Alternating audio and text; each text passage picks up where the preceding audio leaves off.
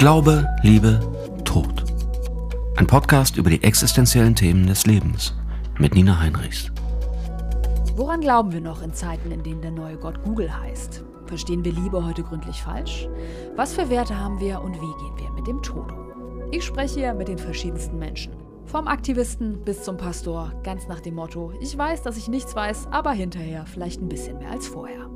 Mein heutiger Gast ist Simon Pierce, Schauspieler, Moderator und Comedian. Er hat ein Buch geschrieben, ist im Fernsehen unterwegs und momentan, so wie Corona es erlaubt, zumindest so ein bisschen mit seinem zweiten Bühnenprogramm unterwegs. Der Stoff dafür wird ihm vermutlich nie ausgehen, denn Simon ist in den 80ern in der bayerischen Provinz groß geworden, mit einem nigerianischen Vater, der den Haushalt geschmissen hat, und einer deutschen Schauspielerin als Mutter. Wir sprechen über den Tod seines Vaters, darüber, wie es war, ihn beim Sterben zu begleiten und wie ihm seine Träume und eine Prise Spiritualität dabei helfen, noch heute mit ihm in Kontakt zu sein. Außerdem erzählt Simon, warum Liebe der Antrieb in seinem Leben ist, wie er mit Gefühlen umgeht und wie wichtig es ist, Verantwortung für das eigene Leben zu übernehmen. Um den State of Mind unserer Gesellschaft geht es auch. Wir versuchen zu ergründen, warum Angst das Herz aussetzen lässt, was eine Geisteshaltung im Opfermodus anrichtet, warum bei Hitlers noch Licht brennt und die Comedy-Branche so manchen Therapieplatz spart. All das bei zwei bis drei Gläsern Rotwein. Auf die Prohibition. Auf die Prohibition. Prost. Prost. Steigen wir gleich mit dem Thema Glaube ein und mit Schauspielerei. Du hast ja neulich in einem Film einen katholischen Priester gespielt. Was war das für ein Dreh? Äh, das war eine ZDF, so eine, so eine Schmonzette, sage ich mal. Ähm, und da habe ich einen im bayerischen Land äh, beheimateten äh, afrikanischen, also dunkelhäutigen Priester gespielt. Es wurde auch nicht thematisiert. Ich habe sogar, glaube ich, ein bisschen bayerisch geredet. Äh, das war, es ist alles noch, glaube ich, aus dieser Black Lives Matter-Bewegung ein Nach-Nach-Echo, weil ja auf einmal auch die Öffentlich-Rechtlichen versuchen, sehr divers zu werden in ihren Besetzungen. Und da dachte sich wohl einer im ZDF, komm, mach mal den Pfarrer einfach mal, besetzen wir den mit den Schwarzen, ohne es zu thematisieren, was ich ja eigentlich schön finde. Dass ich quasi nicht als schwarzer Pfarrer besetzt wurde, sondern einfach als Pfarrer und auch keine Background-Story aufgemacht wurde, was ja normal immer ist. Als bayerischer Pfarrer. Als bayerischer Pfarrer. Aber die, das Bayerische habe sogar ich dann einfach nur reingebracht. Ich dachte mir, wenn wir schon in Bayern sind, dann rede ich ja bayerisch. Wie war das denn für dich, also in dieser Kutte und da zu stehen? Also, was war das so für ein Gefühl? Kannst du mit diesem katholischen Zauber da irgendwas anfangen? Tatsächlich ganz wenig. Also gerade mit diesem Zauber kann ich, ich kann auch, generell bin ich ja kein sehr religiöser Mensch und ähm, bin auch aus der Kirche raus. Ich, ich bin katholisch getauft. Ich stehe einfach nicht dahinter und dann dachte mir, warum soll ich dann so tun und ähm, auch dann irgendwie Steuer zahlen? Also ich habe es ganz lange noch gemacht, weil ich mir dachte, hey, dann geht das Geld wenigstens in gute soziale Einrichtungen und so. Und dann kann man sich das ja aber anschauen, wie viel Prozent von der Steuer wirklich da landet und nicht in irgendwelche Instandhaltung von den alten Gebäuden und so. Und dann ist mir aufgefallen, okay, das sind irgendwie, glaube ich, 1,2 Prozent, die kann ich auch selber dann spenden. Und ich habe halt jetzt unterstützt halt eine gemeinnützige Organisation von der Und in welch, welchem Bereich? Kinder, Jugendbildung eigentlich. Musisch-kreative Werkwochen ist es. Da war ich auch selber als, als Betreuer, habe ich da auch teilgenommen. Und genau, dann gebe ich lieber denen das Geld direkt. Und entscheidest du selber, was da passiert, ne? Ist ja auch nicht so wenig Geld, ja, das kann ich verstehen. Das heißt, okay, religiös bist du gar nicht. Und ähm, wie, woran glaubst du denn? Also gibt es irgendwas, das, denkst du irgendwie Gott existiert oder gibt es was, woran du glaubst? Das ist bei mir tatsächlich, äh, das alterniert total. Also ich würde immer sagen, nee, ich bin total der immanente Mensch, aber ich spreche zum Beispiel mit meinem verstorbenen Vater. Also das mache ich schon. Also ich bete tatsächlich zu meinem Papa, wenn man es so nennen will. Also wenn, wenn, ähm, zu dem suche ich das Gespräch. Es ist auch nicht nur Notsituationen, sondern auch mal so. Und dann fahre ich zum Grab und quatsch mit ihm oder erzähle so, wie mein, die letzten Monate waren. Und wenn, oder auch in der Not, habe ich ihn auch schon oft um Hilfe gebeten tatsächlich. Aber meinen Papa dann tatsächlich. Also laut oder leise oder? Mm, laut. Wann hat das begonnen? Mit seinem Tod tatsächlich. Macht auch natürlich Sinn, ja. Kann ja sein, dass er dir irgendwann nachts erschienen ist. Das Krasse ist ja wirklich, dass er mir ähm, auch schon oft im Traum erschienen ist. Natürlich. Oder ich habe von ihm geträumt, dann klingt es nicht ganz so äh, mächtig, aber und da hat man eben dann schon das Gefühl, er ist mir erschienen. Also der witzigerweise äh, kommentiert er dann auch in den Träumen oft äh, aktuelle äh, Situationen oder Lebensprobleme, die man hat und so. Oder auch anfangs auch diese ganze diese, dieses, warum bist du jetzt weg, warum, warum bist du jetzt gestorben und so. Und das hat er mir so Stück für Stück erklärt. Also, Ach, ganz unterschiedlich. Das ist meistens träume ich von ihm auch in, dem, in meinem alten Elternhaus, wo wir aufgewachsen sind, in Puchheim, obwohl ich da schon lange nicht mehr wohne. Meine Eltern haben da auch schon vor mir nicht mehr gewohnt. Und ähm, dann erwische ich den meistens irgendwie. Oder irgendwie, manchmal ist es auch so, dass wir zusammen da sitzen und irgendwann sage ich zu ihm so, warte mal, bist du nicht eigentlich gestorben? Und dann sagt sie, ja, ich musste mal ein bisschen Abstand von euch nehmen, damit ihr alleine weiterlaufen könnt, aber ich bin immer da. Oder eine Zeit lang hat er in meinen Träumen wiederkehrend hinterm Haus bei uns gewohnt und hat sich da so eine kleine Hütte gebaut. Da habe ich ihn dann mal singen hören, das weiß ich noch, also im, im Traum. Und war da beim Zähneputzen, hat er so ein afrikanisches Lied gesungen und ich habe halt seine Stimme erkannt und dann bin ich raus und habe ihn eben gefragt, was er hier macht. Und er hat gemeint, ja, er hat uns noch im Blick, aber er musste uns mal ein bisschen alleine irgendwie loslassen. Und geil, wenn ich nach acht Minuten schon heult, das ist auf jeden Fall ein großer Schritt im Podcast. Nee, genau. Aber das ist, ähm, also das ist ja wunderschön, dass das so funktioniert. Bist du denn, bist du spirituell? Hast du da einen Draht zu? Offensichtlich. Ich habe neulich mit einem meiner besten Freunde, Golo, äh, auch darüber geredet, weil ich eben behaupte, ich bin nicht, ich bin sehr immanent und er meint zu nein, du bist überhaupt nicht immanent. Du bist schon spirituell und äh, ich möchte eine Geschichte auch zu meinem Papa erzählen. Golos Mama, wenn ich das sagen darf, ist auch gestorben vor ähm, sieben Jahren, glaube ich, also nach meinem Vater.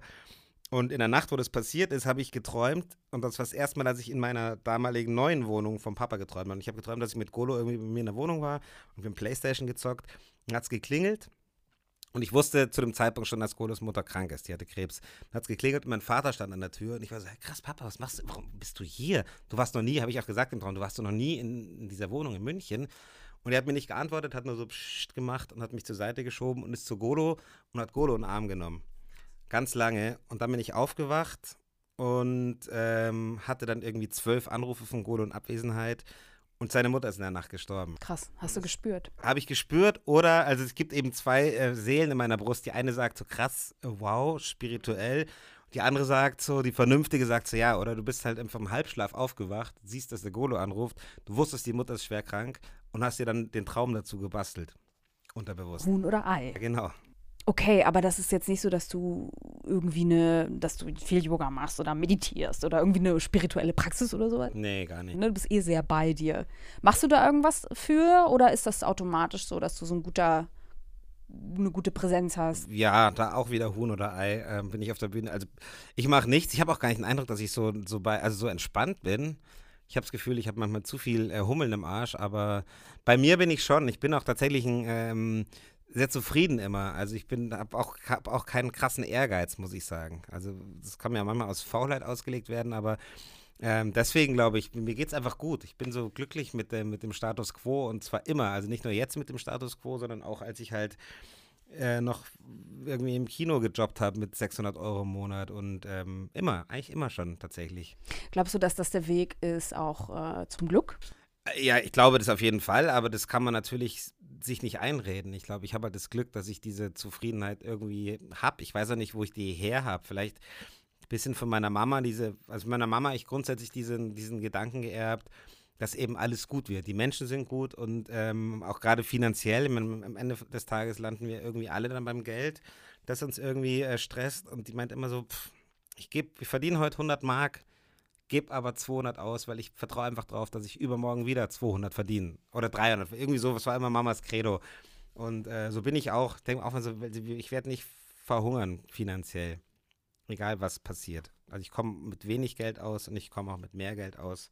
Klar. Also ein großes Urvertrauen im Prinzip in die Dinge. Und das könnte man ja auch als eine Art Glauben beschreiben, dass du einfach glaubst, dass das schon alles gut gehen wird. Das ist ja auch eine Art von Glaube an, an dich oder an die Umstände oder an etwas Gutes. Irgendwie. An etwas Gutes und es ist schon ein bisschen an mich. Also ich denke mir schon immer, ich habe es selber in der Hand. Auch wenn ich dann mit dem Papa rede, als, ähm, ähm, aber ich, ich bin halt für mein Glück verantwortlich und auch für mein Pech und will es dann weder das eine nach dem anderen irgendeinem übergeordneten, über, übergeordneten Macht quasi in die Hand geben. So wie die Kirche das auch macht. Ja, oder so wie es natürlich auch religiöse Menschen machen, was ich auch nicht verurteilen will, aber das ist halt nicht mein, mein Grind so. Ich ja. will nicht Gott die Verantwortung geben oder die Schuld geben. Ja, die habe ich selber oder manchmal ist halt passieren Dinge. So, mein Papa ist nicht gestorben, weil es Gottes Plan war ähm, oder weil es eine Prüfung für mich ist, sondern ist einfach gestorben, weil er Krebs hatte. So, weil es einfach, es, es ist scheiße, Punkt aus. Ich konnte mir das nie schönreden mit, ja, der ist doch noch irgendwo oder bla bla bla. Selbst wenn ich jetzt mit ihm quatsch oder selbst wenn ich von ihm träume, so schön es ist, ähm, ich wache dann meistens relativ glücklich auf, weil ich halt im Traum ja echt seine Stimme gehört habe und ihn echt gerochen habe, also an Erinnerung. Aber trotzdem, am nächsten Tag ist er halt trotzdem noch weg. Und ich kann ihn ja auch nicht herbeirufen. Also der kommt ja Das in den Träumen. Ja.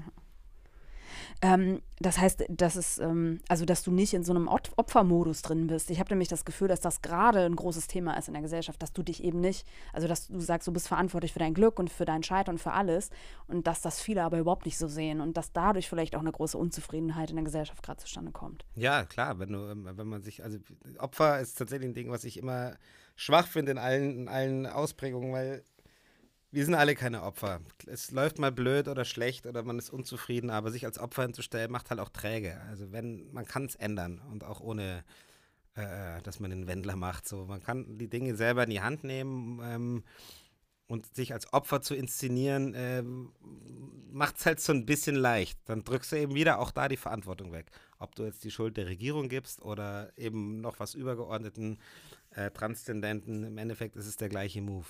Ich kann ja nichts dafür, ich armes Ding. Die anderen sind schuld. Apropos Verantwortung oder dem Leben eine Richtung geben. Du hast ähm, erst Lehramt studiert und hast dann, ähm, als dein Vater gestorben ist, da hast du die Schauspielausbildung gemacht. Stimmt das?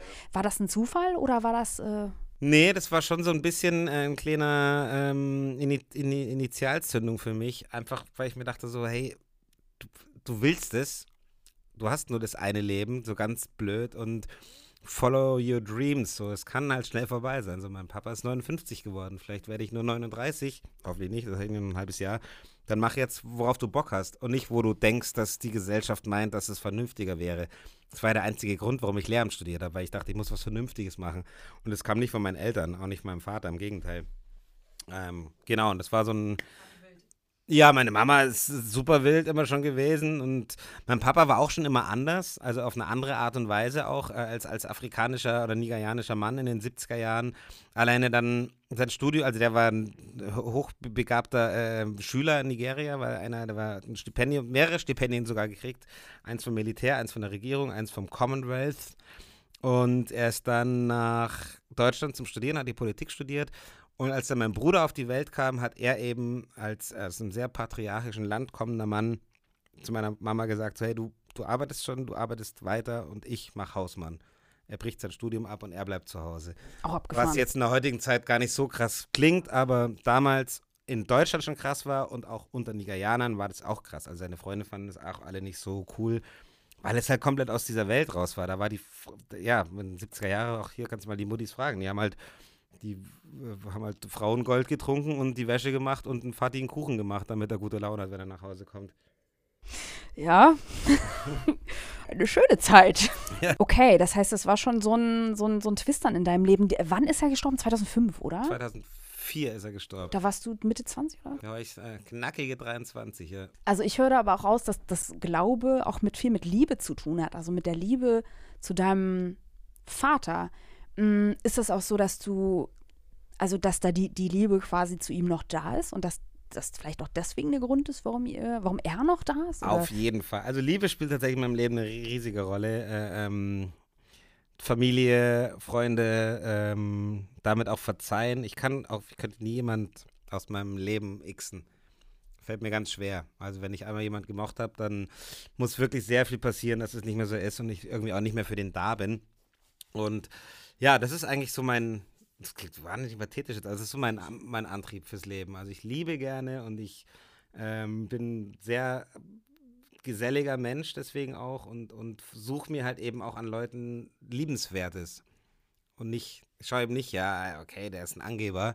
So, ich gucke, ja, aber ist- dafür ist der halt, ähm, weiß ich nicht, ein super loyaler Mensch oder whatever. So. Und äh, auch mein Papa, das ist, ähm, also ich kann jetzt immer noch, wenn ich jetzt, wenn wir zum Glück haben, also wenn ich mehr als sechs Minuten über den rede, dann weine ich halt, weil ich ihn natürlich immer noch vermisse. Und ähm, ich finde es auch schön irgendwie. Ich finde, es macht mich dann auch stolz so, wenn ich dann, oder was heißt ihr, wenn ich dann zum Beispiel eine Premiere habe von einer neuen Show, dann will ich halt, dass da, dann wünsche ich mir so, dass Papa bitte schau zu, ich habe gleich Premiere. Der soll nicht mir helfen dabei, sondern ich möchte, dass er das sieht. Und das vermisse ich tatsächlich, diese ganzen Momente jetzt, die danach in meinem Leben kamen, dass, dass er die nicht miterleben konnte. So. Aber Liebe ist, Liebe ist, Liebe ist Number One. Ja. Ja, ich glaube ja, dass wir vielleicht falsch verstehen, dass Liebe im weiteren Sinne eigentlich ja nicht egoistisch auf einen Partner bezogen ist, sondern was viel universelleres, so eine Art Grundhaltung im Leben. Und theoretisch müsste man dann eigentlich alle lieben oder eben gar keinen. Wo wir wieder bei Jesus wären übrigens, apropos katholische Kirche. Jesus-Style. Ja, das ist natürlich immer eine Definitionsfrage. Äh, äh, Liebe ist äh, irgendwie gesellschaftlich natürlich sehr stark eingeschränkt worden auf die Liebe zwischen Paaren und so, also zwischen dem einen Partner. Aber generell äh, ist natürlich der, wäre der Grundansatz schön, dass man eben erstmal alle liebt. Also auch, wie gesagt, Jesus Christus so. Und ähm, weil wenn du jemanden liebst, dann also dann verletzt du den auch nicht wissentlich, dann, dann spuckst du auch nicht auf den, dann bist du auch nicht herablassend. Und es ist nicht so, dass ich jetzt alles das noch nie gemacht, also ich habe niemanden angespuckt, aber natürlich äußert man sich auch mal herablassend oder lacht da mal über irgendjemand, der dem vielleicht, der vielleicht eine Behinderung hat und du merkst es erst zwei Sekunden nach dem Lachen oder sowas. Aber grundsätzlich, wenn du. Wenn Dreht du, er sich um und sagt, ha, du bist schwarz. Ja, ja, genau, so eins zu eins. Aber wenn du, wenn du, wenn du, wenn du liebst, wenn du die Menschen liebst, also ich finde, mit dem Tag zu beginnen mit dem Gedanken, ich liebe die Menschen, ist einerseits sehr naiv, aber andererseits eigentlich der beste Ansatz, den du machen kannst. Das baut sich dann vielleicht im Laufe des Tages ab, aber es ist besser als aufzustehen mit ich hasse die Menschen. Wenn man jetzt davon ausgeht, dass äh, im Prinzip nicht Hass das Gegenteil von Liebe ist, sondern Angst, dann ähm, würde das ja in unserer Gesellschaft gerade einen Mangel an Liebe auch erklären. Das ist ja alles begründet aus einem Mangel, Mangel aus Liebe und damit auch aus einem Mangel äh, an Empathie. Also das geht ja irgendwie Hand in Hand. Ähm, und das ist ja das größte Manko, was wir gerade haben, Empathie. Dass du, äh, ähm, also die Leute verwechseln auch Empathie mit, mit Mitleid. Also Mitleid haben viele, aber das ist ja auch was, was du von oben herab hast. Mitleid habe ich auch mit einem Baum, der abgesägt wird. Blödes Beispiel.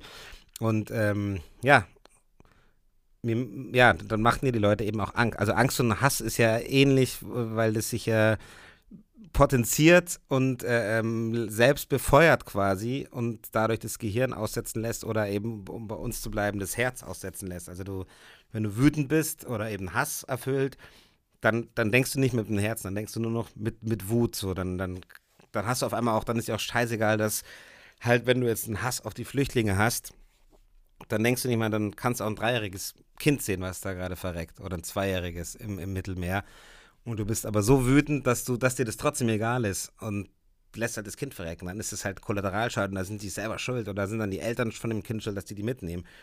Wo man eigentlich als Mensch sagen müsste, krass, das ist nicht in Ordnung. Also selbst wenn ich sage, ich möchte nicht, dass hier irgendwelche 30-jährigen Männer ankommen, was auch, die haben auch einen Grund, aber dass diese Flüchtlingshasser zum Beispiel, die auch das aushalten können, dass da ein Kind jetzt einfach verreckt und sich das dann irgendwie schön reden. Und das ist schon relativ empathiebefreit, wenn man sowas dann sagen kann und da noch irgendwie anderes die Schuld dafür geben kann. Total.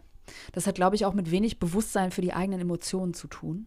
Und Angst macht ja auch dumm. Also wenn du in Panik gerätst, dann hast du ja drei Reaktionen zur Verfügung. Schock, also Todstellen, Flucht oder Angriff. Das Reptiliengehirn ist voll aktiv. Der Neandertaler mit der Keule steht bereit. Und der reflektierte, zivilisierte Mensch ist auf einmal sehr weit weg. Naja. Irgendein äh, schlauer Psychologe hat mal gesagt, ein ängstlicher Mensch ist immer ein Untertan. Ein äh, sehr guter Satz, wie ich finde. Ja. Und dass Angst äh, jede andere Emotion überlagert. Aber zurück zum Thema Rassismus. Wie hast du das in deiner Kindheit erlebt? Du bist ja in Bayern groß geworden. Ich kann mir nicht vorstellen, dass dir nur Nächstenliebe äh, begegnet ist. Ähm. Nee, er hat natürlich schon auch viel, muss man immer auch sagen. Das muss ich immer ja. nicht vergessen, äh, mein Programm zu erwähnen, dass wir natürlich grundsätzlich eine schöne Zeit im Puchheim hatten. Aber auch vieles, was damals äh, totaler Common Sense war, ähm, heute nicht mehr gehen würde, was die Leute gesagt haben und auch wirklich nicht böse gemeint haben, aber die Rhetorik hat sich halt auch geändert. Ähm, pff, ja, ich weiß nicht, ich, früher war das irgendwie so, es gab diesen harmlosen, also da hat es schon gereicht, wenn du wirklich gesagt hast, ich bin kein Rassist, aber jetzt mich nicht, erzähl dich nicht, Oder man sagt halt dann mal Bimbo zu mir oder sowas. Das habe ich einfach, nicht als negativ, als habe ich gar nicht als Beleidigung empfunden damals mit 10 beim Fußball. Das ist mir erst dann danach klar geworden. Dass es krass war, ja. Ja, und dann gab es halt äh, so rechte, klare rechte Gruppierungen, also die, diese Schlägertruppen so ungefähr, also Neonazis und ähm, sonst nichts. Und jetzt ist ja dieses, dieses schleichende, die Gesellschaft durchziehende, ähm, kalkulierte, was es irgendwie so gefährlich macht. Das, mhm was es für mich irgendwie bedrohlicher fast schon macht. Damals konnte ich halt klar sehen, okay, das, der will mich jetzt schlagen. zum Beispiel, ja, Neonazi. Und, ähm, und die anderen wollten mir nichts Böses. Die haben sich auch rassistisch geäußert, aber haben es tatsächlich damals nicht böse gemeint. Und jetzt passiert ja das ja immer noch, aber jetzt kommen eben diese, diese, ja, dieses schleicht sich so in die Gesellschaft rein. Auch rhetorisch ist, äh, die ganze Rhetorik ist nach rechts gerückt. Es, gibt eine neue Mitte jetzt. Also, weißt du, so Unionspolitiker teilweise sagen halt Sachen oder CSU-Politiker, die halt vor zehn Jahren ein Republikaner gesagt hätte. Und es wäre ein Skandal. Und heute sagt es halt ein CSU-Politiker und ist halt normal jetzt so. Und das finde ich viel gefährlicher, dass sich alles irgendwie so ein bisschen nach rechts rückt und äh, ähm, wir Diskussionen führen, ob man äh, die Polizei untersuchen muss, obwohl da klar aufgedeckt Sachen passieren, rechtsradikale, ähm, und zwar eben auch strukturelle. Es wäre, wenn, wenn als ein, einer bei einem ein Hakenkreuz äh, oder eine, eine ähm, Hakenkreuzflagge zu Hause gefunden wäre, bei einem Polizisten, wäre das nicht so schlimm, wie wenn man hört, krass, die haben von ihren Polizeicomputern die Daten von Journalisten und von Kabarettisten, die halt irgendwie Ausländer sind oder links oder Migrationshintergrund haben, haben die weiterverbreitet. Das ist viel gefährlicher. Und da passiert mhm. aber nichts. Ja, weil es professionell organisiert ist. Besonders gruselig fand ich in diesem Zusammenhang auch die merkwürdigen Verknüpfungen von NSU und Verfassungsschutz. Mhm. Da sind diverse Zeugen auf sehr seltsame Weise verschwunden, beziehungsweise ja, umgekommen. Ja. Sau spannend, aber auch äh, sehr bedenklich. Es gab eine tolle Doku darüber in der ARD, glaube ich. Und es gibt auch einen Twitter-Account, der sich mit dem NSU-Komplex befasst. NSU-Watch heißt der. Naja, und über die AfD brauchen wir gar nicht reden. Ja. Aber macht dir der Rechtsextremismus in Deutschland Angst? Ja, schon ein bisschen, muss ich sagen. Also, weil man das Gefühl hat, man kann es nicht aufhalten. Also ich bin ja schon ein Freund des Dialogs, ich versuche mit, aber selbst, ich kannst ja nicht mit allen reden und die sind ja auch so festgefahren schon in ihren Meinungen, dass du das eben nicht gestoppt kriegst. Und ich habe immer so ein bisschen Angst, wo das hinläuft. Ich finde zwar trotzdem hoffnungsvoll immer, dass wir nicht vergessen dürfen, dass wir trotzdem alle als Gesellschaft uns, dass wir uns sehr gut entwickeln. Ob es jetzt Gender-Problematik ist, ob es Sexismus ist, ob es Rassismus ist, ob es überhaupt auch ähm, ökologisches Bewusstsein ist. Also wir ernähren uns alle bewusster, Stück für Stück. Also eigentlich entwickeln wir uns alle in eine gute Richtung. Ähm, auch rhetorisch und alles, aber gefühlt entwickelt sich alles in die falsche Richtung. Vielleicht muss es erstmal in die eine Richtung gehen, damit es dann in die andere. Ja. Vielleicht muss es erstmal schlimmer werden, ja. damit es besser wird. Das kann doch sein. Oder das hoffe ich zumindest, ja. dass man, weil du lernst ja eigentlich nur durch Schmerz und durch, einmal durch die Scheiße gehen, also glaube ich jedenfalls, wobei sich vieles in der Menschheitsgeschichte auch leider wiederholt. Aber es brauchte, glaube ich, schon was, um irgendwie mal die, äh, die, diese schlafende Mehrheit aufzuwecken. Also braucht es wahrscheinlich einfach diesen extremen Ausschlag. Und wir sind ja mehr, das darf man nicht vergessen. Also es, der Großteil ist ja nicht, sind ja keine Spinner und äh, Rechtsradikalen und so. Der Großteil ist immer noch die Mitte. Lass uns eine Runde, wenn ich ein Käse wäre, spielen. Ich stelle dir Fragen, unter anderem, wenn ich ein Käse wäre, und du äh, antwortest möglichst spontan und schnell drauf. Wenn ich ein Superheld wäre, dann wäre ich. Ach Gott, ich glaube Spider-Man. Ja. Der ist komplex, nicht? Ja, also Superman ist mir zu langweilig. Ich mag zwar fliegen, also das wäre tatsächlich die, die Superkraft, wenn mich gefragt hat, das wäre fliegen. Weil ich mir das, ich träume auch viel vom Fliegen und so, aber das ist zu langweilig. Der kann alles und Laserstrahl aus den Augen und super stark. Und Spider-Man ist. Äh, ja, der ist cool. Der hat auch eine feminine Seite. Ja, genau. So. Schicken Spandex-Anzug, warum nicht? Wenn ich ein Drink wäre.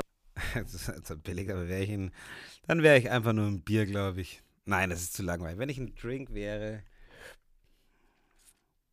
ich glaube, ich wäre so ein, ich wäre so ein Cuba Libre oder sowas. So, es ist nicht, ähm, es ist so ein bisschen, ah, mal was anderes. Also wenn man sich, aber ich ist jetzt auch nicht, ich bin jetzt auch nicht der super experimentelle Typ, wo man sagt, okay, wow, das ist total freaky.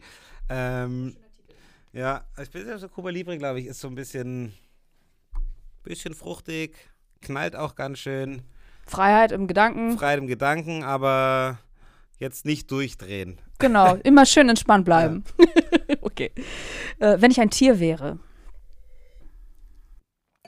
Äh, das klingt zwar jetzt äh, von mir rassistisch, aber ich wäre, glaube ich, so ein äh, neu, so viel zu der Karte, auch so ein neugieriges Äffchen ein bisschen. Ja, das hab mir mal, wir haben mal äh, äh, so eine Teambuilding-Maßnahme gehabt, als ich noch im, im Kino gearbeitet habe. Ich war dann Betriebsleitung im, im Malteser Kino. Und äh, da haben wir genau das, äh, mussten uns die Kollegen mit Tieren eben vergleichen. Und da hat ein Kollege von mir das über mich gesagt und es war sehr passend, weil ich bin so, ich probiere gerne mal rum und dann schaue ich hier mal und da mal und bin super umtriebig und irgendwie auch süß und nett und alle finden es cool, aber ja, ich kann halt nicht lang, ich, ich setze mich nicht hin wie ein Löwe und bleib dann erstmal. Bisschen ADHS. Ich, ich liege hier mal, ja, so ein bisschen. Also warst du jetzt zu dir selber rassistisch, aber das ist ja kein Problem. Das geht ja. Also wenn, wenn, wenn, zu wem, wenn nicht zu mir. Das darfst du nicht. Darfst du nicht. Nicht, nicht dir selber darfst du nicht. Ähm, wenn ich eine Geisteskrankheit wäre, dann Boah, das ist aber, wenn ich eine Geisteskrankheit wäre. Borderline, Depression nicht. Psychopath, nee, auch nicht. Vielleicht ein bisschen Schizophrenie. Oder so hier, äh, ähm, wie heißt es? Äh, äh, bipolar. Weil ich, Bisschen äh, extrem. Weil ich, genau, weil ich sehr extrem bin. Ich bin tatsächlich äh, ähm, sehr, sehr viel, sehr gut drauf. So als Grundtemperatur bei mir. Aber ich kann auch sehr sauer werden und sehr, ähm, äh, und das ist dann auch immer noch schockierender für mein Umfeld, weil man es halt nicht kennt. Wenn man mich neu kennenlernt, dann dauert es halt mal drei Jahre vielleicht, bis es, und dann bin ich so richtig schlecht drauf. Aber das ist immer nur kurz. Das ist meistens äh, in Verbindung mit Hunger. Angry. Ja, Hungry, Hungry Man is an Angry Man. Und äh, deswegen, ich glaube, das sind. Ähm, Das ist aber eine sehr ausgeglichene bipolare Störung, alle drei Jahre. nee, nee, es ist auch schon, es ist schon öfter, dass ich auch mal schlecht drauf bin und dann, äh, ich bin dann so, ich muss dann auch in Ruhe gelassen werden. Also wer mich kennt, meine ältesten Freunde, ich habe einer meiner besten Freunde, Flo, den kenne ich seit dem Kindergarten, der weiß, okay, Simon ist gerade richtig schlecht drauf, spreche nicht an, versuche ihn jetzt auch nicht irgendwie gut drauf zu bringen, lass ihn einfach fünf Minuten alleine, dann ist auch alles wieder okay. Und dann ist aber schlimm, weil dann komme ich zurück, alles wieder, alles wieder cool.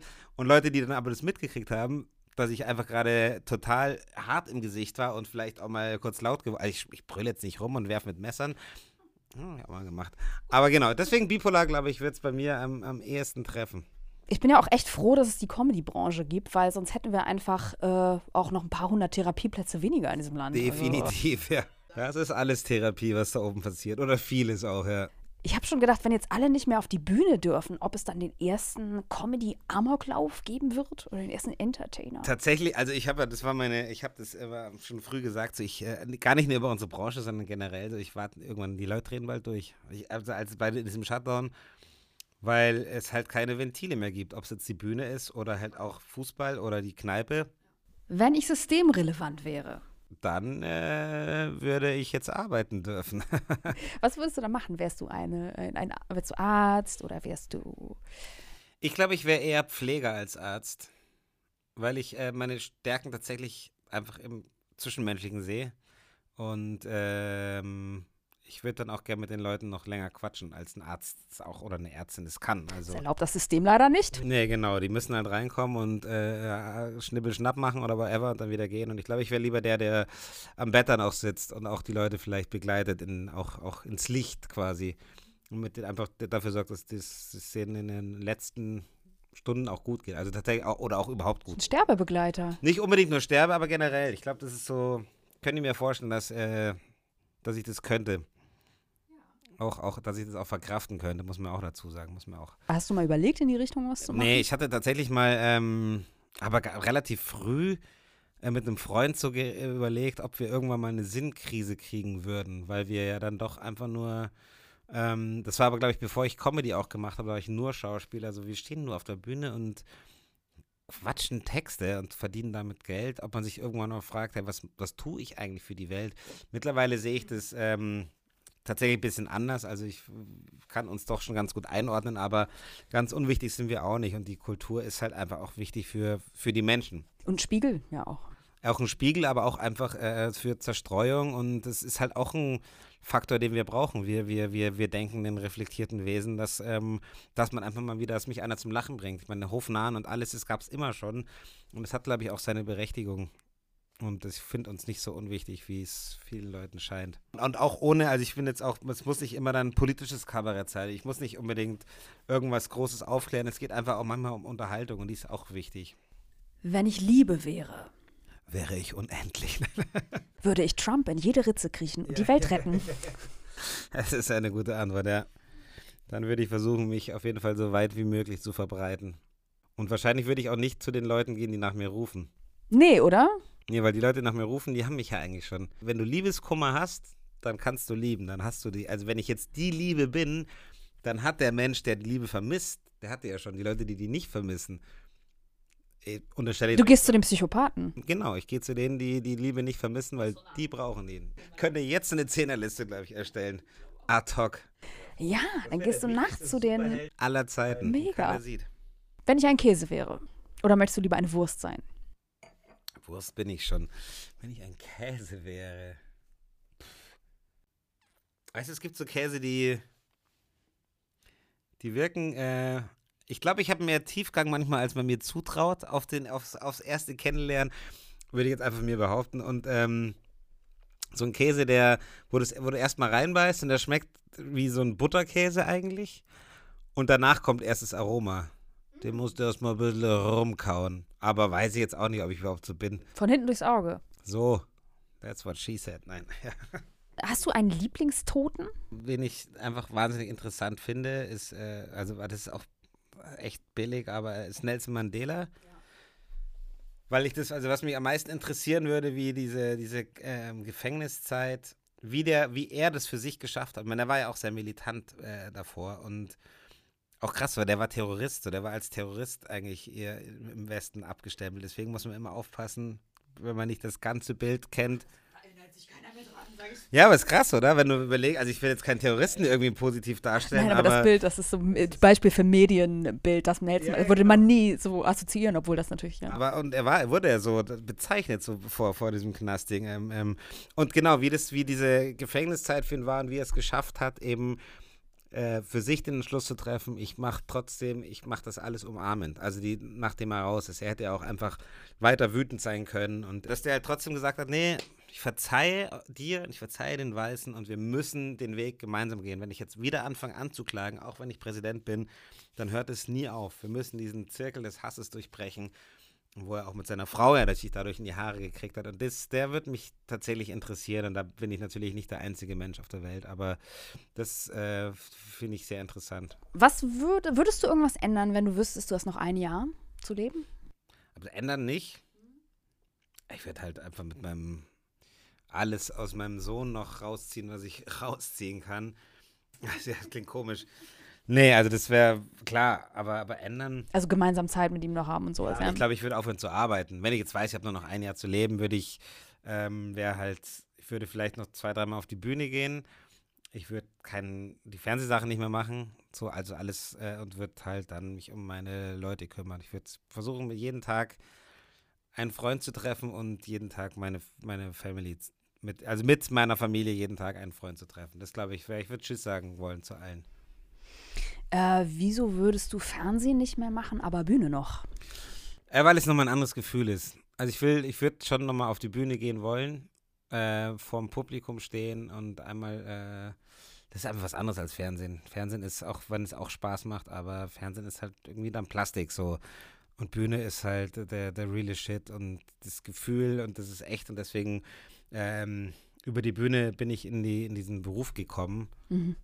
Deswegen, das ist der, die Hauptmotivation. Du willst da oben stehen und mit den Leuten lachen und mitlachen. Also, weißt du, ich bin auf der Bühne, erzähle ich immer im Endeffekt die gleiche Story. Also vom Grundding, mein Programm, seit jetzt mal 90 Mal und ich muss trotzdem noch mitlachen, wenn die Leute lachen, weil es mich einfach freut auch. Also, das ist ja auch nicht gekünstelt dann, wenn ich auf der Bühne dann lachen muss. Und das ist halt echt einfach. Bühne ist der, der, der reale Shit. Weil du die Liebe zurückbekommst. Ja, genau, irgendwie so. Sozusagen, ja, im Fernsehen nicht. Ähm, hast du Angst vorm Tod? Ja, irgendwie schon. Also ich mache mir schon manchmal Gedanken drüber, aber ich habe tatsächlich Angst, ähm, wie es für die anderen ist. Klingt jetzt boah, sehr egoistisch, aber wie, weil ich, ich bin dann weg. Ja. Ich will jetzt nicht sterben, aber ich ähm, stelle mir das manchmal vor, wie, wie das wäre, wenn ich auf einmal jetzt, äh, kann ja immer passieren, so wie es dann für meine ganzen Leute ist, so dass meine Mama mich überleben muss, dass mein Sohn einfach jetzt zweieinhalb ist und dann nur noch aus Geschichten von mir irgendwie erfährt. Da habe ich irgendwie Schiss davor und irgendwie denke ich schon so, nee, es ist, das kann jetzt noch nicht vorbei sein, irgendwie, nee. Also ich mache mir schon immer wieder Gedanken um, um Tod. Generell lebe ich halt in den Tag, aber man hat so Momente, wo man denkt, krass, ey, stell dir mal vor, du stirbst jetzt. Wie würdest du denn gerne sterben? Oder und wann? Äh, spät? und natürlich würde ich gerne, äh, also zumindest äh, so sterben, dass ich nichts bereue. Also wie, das ist klar, würde ich am liebsten äh, still einschlafen mit irgendwie 95 äh, oder 99 wie mein Opa, aber ähm, ich glaube, schlimm ist es, wenn du dann merkst, du stirbst.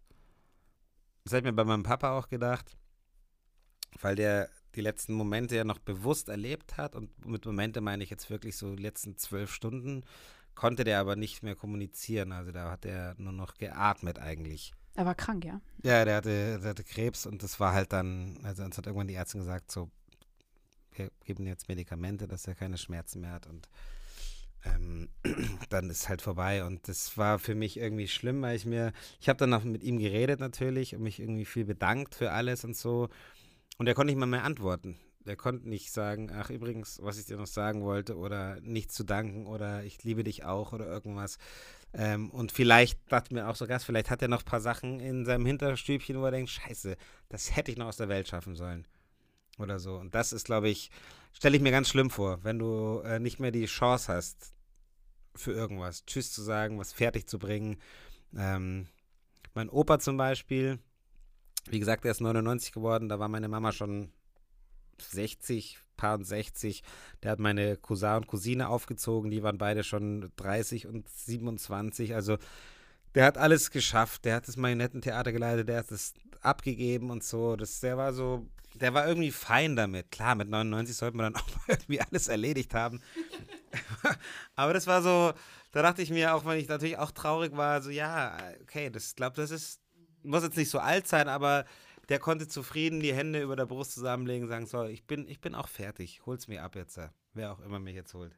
Ja, ich habe mal das Gegenteil erlebt. Da war ein Mensch sehr, sehr schwer krebskrank, hat es aber verdrängt und ich hatte das Gefühl, dass der Tod dadurch viel, viel schwieriger geworden ist, weil, ähm, oder das Sterben, weil eben nicht die Möglichkeit bestand, ähm, die Dinge noch wirklich ehrlich auf den Tisch zu bringen, aber die Frage ist immer, wann bist du bereit? Also wann, wann setzt man sich ernsthaft mal damit auseinander? Weil man, klar ist sich jeder ist sich seiner Endlichkeit bewusst, aber ich jetzt nächstes Jahr 40, kann jetzt auch schon irgendwie ein ich, vielleicht habe ich schon Krebs, also es kann immer um die Ecke kommen und ich mache mir jetzt noch keine Gedanken ums Ende.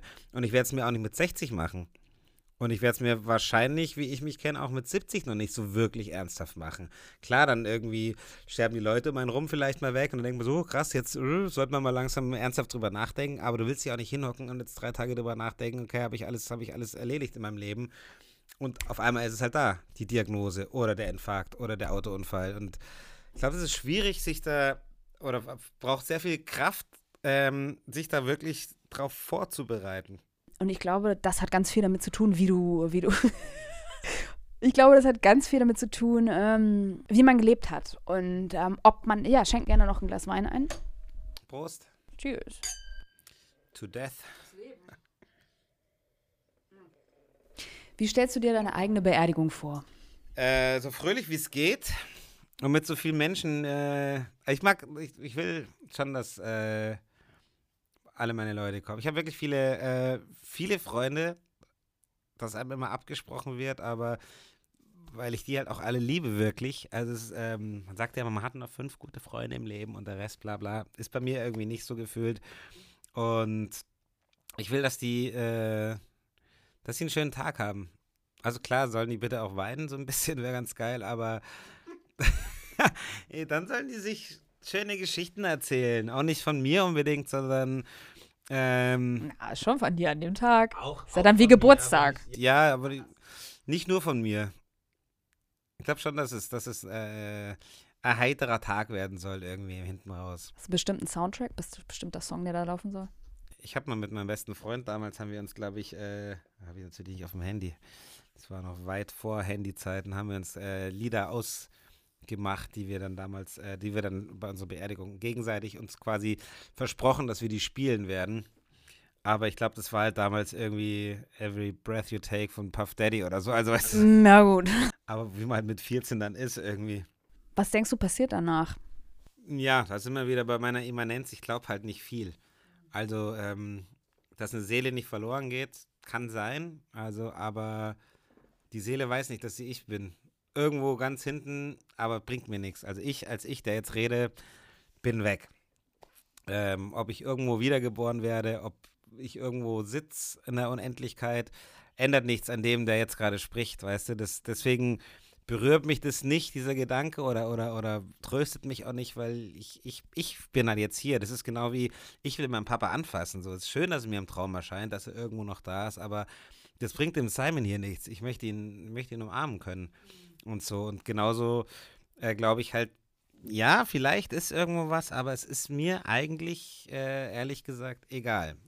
Der, der jetzt spricht, wenn dann meine Seele irgendwo in mir drin was anderes denkt, äh, so spreche sie. Mein Gott, so spreche sie jetzt. Aber. Der schizophrene Anteil. Die, ähm, die bin ich halt nicht. Also die, die spricht gerade nicht wohl. Okay, das heißt, ähm, was immer man dann auch ist, also für dich spielt es keine Rolle, es ist kein Trost am Ende des Tages. Nee, also das, das ist wieder so, da bin ich so der Hier und Jetzt Mensch tatsächlich. Vielleicht erscheinst du dann deinem Sohn, äh, deinem Sohn im Traum? Das finde ich schön. Also das finde ich schon schön. Ich fände es so schön, wenn ich es auch mitkriegen könnte wenn ich das steuern könnte, das wünsche ich mir auch vom Papa, dass er so sagt, hey, ich weiß, du hast viel zu tun da oben und für dich ist gerade wahrscheinlich eine Sekunde vergangen, aber komm doch jetzt mal vorbei. Das wäre natürlich schon cool. Aber wie schlimm ist auch Unendlichkeit? Das macht dann noch wahnsinniger der Gedanke. Also Endlichkeit, es hat ja irgendwie auch was Schönes. Stell dir mal vor, du bist ist da oben irgendwie wirklich unendlich. Aber dann kannst du ja überall gleichzeitig auch sein. Ja, aber ist, willst du überall gleichzeitig sein? Naja, also ich würde wahrscheinlich wahnsinnig werden. Ich auch. Aber Angenommen, man hätte da eine andere Wahrnehmung und die Wahrnehmung wäre im Prinzip so offen, dass du überall gleichzeitig sein könntest, was unser Verstand wahrscheinlich nicht mehr verstehen kann. Aber das wäre cool, weil du. Oder vielleicht ist das, ist das auch so, dass du dich quasi, du entscheidest dann selber, welche Erfahrung du gerade machen willst und ähm, fokussierst dich dann darauf und dann kannst du alles sein, was du willst. Aber auch das, stell dir mal vor, also du kannst alles sein, was du willst. Immer ja. abrufbar, nur weil du es willst. Ja. Wie langweilig ist das denn? Da kriegt dir nichts mehr Faszination. Weil irgendwann, du bist in der Unendlichkeit und kannst alles sein, was du willst. Irgendwann ist alles erschöpft, was du sein wolltest. Dann hast du aber immer noch unendlich Zeit übrig und dann fängt die Langeweile an. Oder dann passiert irgendwas Neues. Dann wirst du wieder geboren als Ameise oder als äh, Blatt oder als das, was du auf jeden Fall nicht sein wolltest. Weil wenn deine Seele sich noch erinnert und du wirst auf einmal als Ameise geboren und du konntest vorher alles, was du willst. Wie, wie abgefuckt bist du dann vom Leben? So, okay, ich kann noch sauer pieseln und Blätter zerschneiden, das ist jetzt alles. Das ist die Strafe für Langeweile. Und an dieser Stelle kommt dann wieder der Katholik raus. Schön war das. Sehr schön, ja. Danke. Danke auch. Ich würde gerne mit einem besonderen Text enden. Und zwar hast du ein Gedicht geschrieben. Bei Hitlers brennt noch Licht. Ja. Das würde ich gerne in diesem Podcast zeigen. In was für einer Situation hast du das geschrieben? Ich glaube, geschrieben habe ich es tatsächlich ähm, vor der Wahl, vor der letzten. Ähm, aber äh, wieder irgendwie mir aufgekommen ist, ist tatsächlich, als meine Frau schwanger war mit unserem Sohn und wir äh, spazieren gegangen sind in, in Würzburg. Da habe ich einen Auftritt gehabt und waren am nächsten Tag frühstücken und sind dann zurück zum Hotel gelaufen. Um, halb zwölf oder sowas. Und dann kam uns so ein Typ entgegen, ganz normaler, ganz normaler Dude eigentlich, so mein Alter, vielleicht ein bisschen jünger. Und hat halt so äh, meine Frau gesehen, ihren schwangeren Bauch angeschaut, mich angeschaut, Frau, Bauch, immer so dieser Dreierblick. Und als er dann noch so zwei Meter weg war, hat er irgendwie vor die Füße gespuckt und, und sie so angeschrien, das ist widerlich. Und das Wort Rassenschande ist nicht gefallen, aber das hat er halt gemeint quasi, weil meine Frau es weiß, muss man dazu sagen. Und dann ähm, ja, da habe ich auch dann den schlimmen Satz gesagt zu Hause, also im Hotel wieder. Ich meine, ich hoffe, unser Kind wird weiß. Das war gleich das Schlimmste, was ich je gesagt habe. Es kam so aus mir raus, weil ich dachte mir so, boah, nicht, der soll jetzt nicht auch noch wieder die Scheiße abkriegen und so. Ja, und dann äh, ist es, kam dieses Gedicht irgendwie nochmal herauf. Eben bei Hitlers brennt noch Licht und ja, dass eben irgendwie sie sich alle jetzt wieder, die kommen wieder ans Fenster vor, alle. Oder sind sogar schon auf der Straße wieder. Und damit endet diese Folge Glaube, Liebe, Tod mit einem literarischen Warnmal von Simon Pierce. Bei Hitlers brennt noch Licht. Es ist nie ganz erloschen. Nur eine kurze, ruhige Zeit war's fensterfest verschlossen. Nur ab und zu, ganz schüchtern fast, kaum hörbar, ein Gewisper. Man nahm's kaum wahr und dachte sich, was soll's, da ist noch Licht an. Bei Hitlers brennt noch Licht. Jetzt treten sie ans Fenster. Jetzt sieht man sie, jetzt hört man sie. Das sind keine Gespenster. Ganz stolz und lautstark stehen sie da, entzünden und krakeelen. Und ihre Drohung ist ganz klar. Wir gehen wieder wählen. Bei Hitlers brennt noch Licht. Vernunft, wo bist du, wo? Komm raus und hilf und schalt es aus, sonst brennt es lichterloh.